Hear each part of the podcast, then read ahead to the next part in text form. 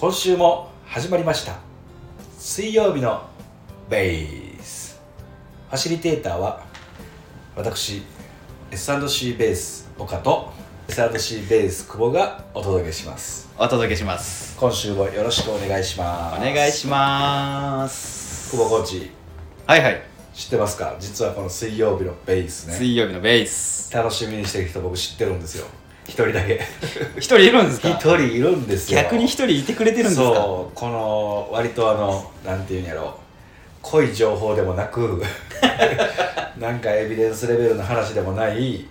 でもなんかあそんなことを言言うのか？みたいな話を楽しみにしてくれる人がいるんですよ。あちょっとした気づきがそうそうそう。あるようなないような。これがなんかちょっと自分たちの競技にもあのヒントになるかもみたいな目線でね。いやー。ヒントを期待してくれてる人がいるので嬉しいですねそれね。出さないわけにはいかないと。水曜日のベース。そう。それが水曜日のベース。でまあ4月に入っていよいよ。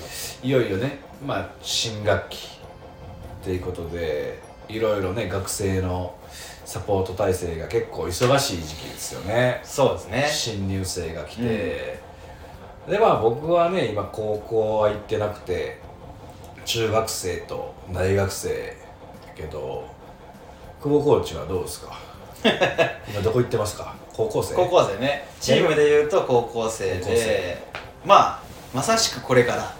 新いしい選手たち生徒たちを相手にまあスタートを切ろうかなっていうところで。まあそうやね。落ち着いてちょっと部活が入って1ヶ月経とうかっていうぐらいか、うん。本入部が決まるぐらいなんかな。かな、うん、で僕らとしてもうん。新しいスタートというかプログラムがね。今までじゃあちょっと慣れてきた23年生、うん。慣れてきましたっていう子らを相手にしてたけどまだ慣れてない子初めてトレーニングする子っていうのを相手にうんしなきゃいけないので、僕らとしてもまたスタートっていうそうね。全く別のまあ言ったら別のことを伝えるわけやもんね、うん。2年生3年生と1年生では知識レベルも違うし、うん。まあ、肉体レベルも違うし。まあどうすんの？じゃあ。やっぱり考えてるのはね初めてトレーニングに取り組むっていうところもあるし、うん。まあ知識がやっぱりないっていうのもあるんでうん。最初はアライメントは立位のアライメントのチェックをしてあはいはい。自分の姿勢がまずどうなってんのかなっていうのと、うん。うん。まあ理想の姿勢が何なのかっていうのをまず知ってもらうとか、うん。僕らでよく言うパワーポジション。はいはいはい。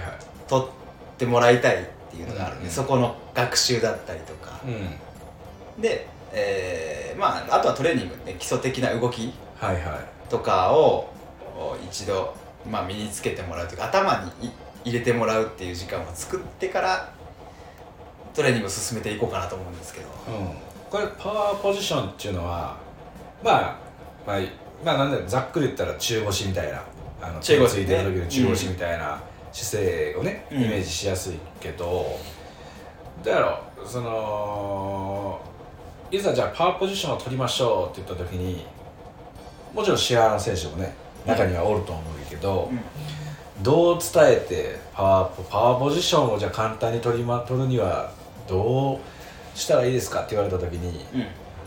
どう伝えると一番伝わりやすいですね。パワーポジションの作り方。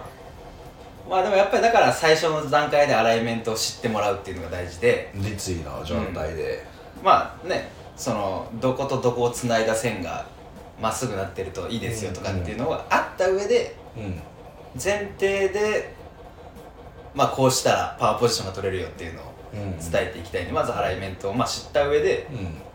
じゃあ疲れた時ぜいぜいはははしっかり走って疲れた時にうん。休む姿勢うん。膝に手をついてうん。休む姿勢をベースにうん。パワーポジションを取ってもらうというか、うん。まあ背中丸くなってたりとか、うん。えー、と膝が内側に入りすぎてたりとか。倒れてる状そ態だうするとちょっとまあまずいので、うん。そこだけ修正。だからうん。ね背中が丸いっていうのはもうそもそもアライメントがやっぱり立位でのアライメントも崩れてるので、うん。背中はまっすぐすると。で膝が内倒れしてない状態、うん。まあ足首の上にちゃんと膝が来てますよっていう状態で、手を膝について、えーまあ楽な姿勢うん。だけど自分の体を支えてる。うん。楽に支えれるポジション。うん。っていうのがまあパワーポジションでいいんじゃないかなと。でそんなに難しく考えなくてもうん。ここはこうなっててここはこうなっててみたいな細かくそんなに気にせんでもまあ立位のアライメントからうん。中腰になった姿勢ぐらいのぐらいの感じで。軽くうん軽くいけばいいって軽くまずねそんななんか全部を全部何度が大事でうん。何度が大事でこっちの知識は必要かもしれないけど、うん。やる側は別にうん。細かくしなくてもうん。おおよそこの辺で 全然最初は、ねでそれでちょっと微調整でうん。例えばまあスクワットが上がりにくいとか力が入るもうちょっと力入れようと思ったらどうするとかっていうのが段階を経てうんうん。上手くなっていくとは思うんだけど、うんまあい1回目2回目でねなんかこう作ってもらう時はそんな感じ、うん。手をついて膝に手をついて胸張った状態で膝をついて膝に手をついて休む姿勢。うん。支えれる姿勢をとってくださいって感うんうん。じで全然いいと思うね。だからそのポジションを覚えた上でエクササイズを。そう。ベースとなるポジションはそれなので作ってうんまあ下半身のエクササイズであったりジャンプ系であったり上半身であったりを。うん。なそこから何をするかっていうのはね。まあまあそっからね。何を高めるかやからね、バリエーションを作ればいいけど逆にそれをベースにできるんだったら例えば野球の、うん。えっ、とバッティングのねテイクバックの時のこのかか股関節の使い方とかね、立ち方片足でのバランスの取り方とか、うんピッチャーね。投げる時の着地足のはい設置の仕方とかね。はい。はいに活かせるんじゃないかな。あと切り返しね。守備の切り返しとかもそうでしょ。ね。補給姿勢とかもそうだし。骨盤がちゃんと立ってるのかどうかっていうのはすごくうん。何をするにも有利か不利かがねはっきり分かれるんでね。でやっぱパワーポジションがやっぱり大事になってくるかな。確かにね僕もねその中学生の1年生で入ってきた中学生なんてねもう言うたら小学生やから。入ってきてパワーポジションとかって話をした時に大体みんなやっぱお尻が丸い背中が丸いっていうのはね何も言わん状態でやると。そう。でもまあ楽な姿勢やもん。言え言えば楽な姿勢になるから。取りやすいんやろうけど。やっぱりそれをね知って上のカテゴリーに行くのと知らずに行くのとではまあだいぶ差が出るっていう。ねパフォーマンスの差はね、大きくなってくるやろうから。あとはこれをどれだけ自身で継続してくれるかっていうところでしょうね。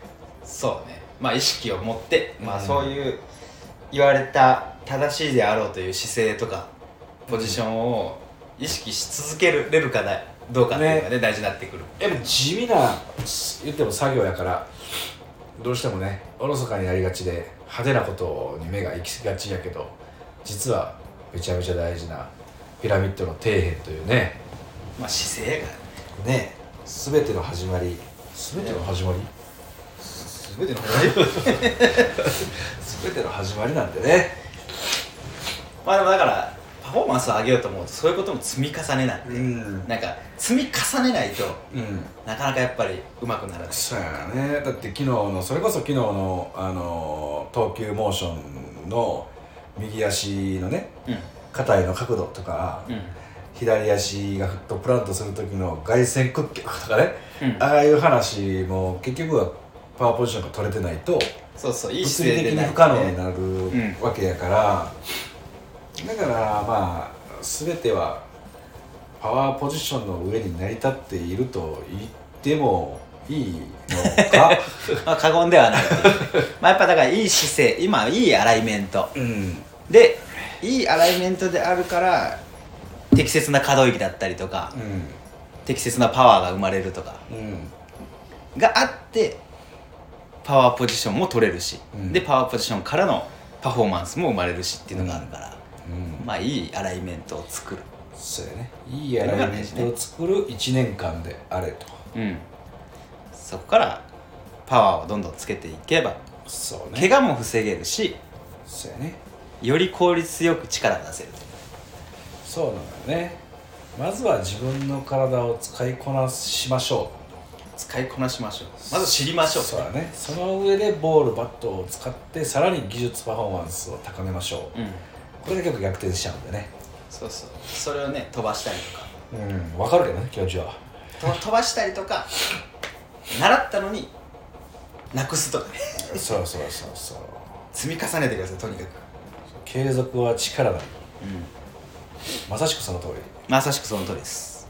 あ本当にあのシーズンの序盤はにハムハムとかね肉離れが多いというデータもまありますから、うん。でも運動量が増えて怪我のリスクが高くなるっていうデータが出てて結構僕が知ってる サポートしてるところでもちらほら聞いたりもするんでね。そこら辺はなんとかね体を元気にね。元気に保ってあのね怪我しないように気をつけてもケアはするからね。そうやね。気をつけようがないってやつ。だったら準備をしっかり。そうね。その前の準備をしっかりしなきゃいけないね。準備と、まあ、発生後の対応をねうん。やっぱり的確にできるように。我々もですけどサポートが必要ですね。頑張りましょう頑張りましょうか。はい。とりあえず4月はじゃあ1年生新1年生のサポートを頑張りましょうということで。えー、ということで水曜日のベース今日は新1年生のおサポートについてお話ししました。また来週お会いしましょう。さよなら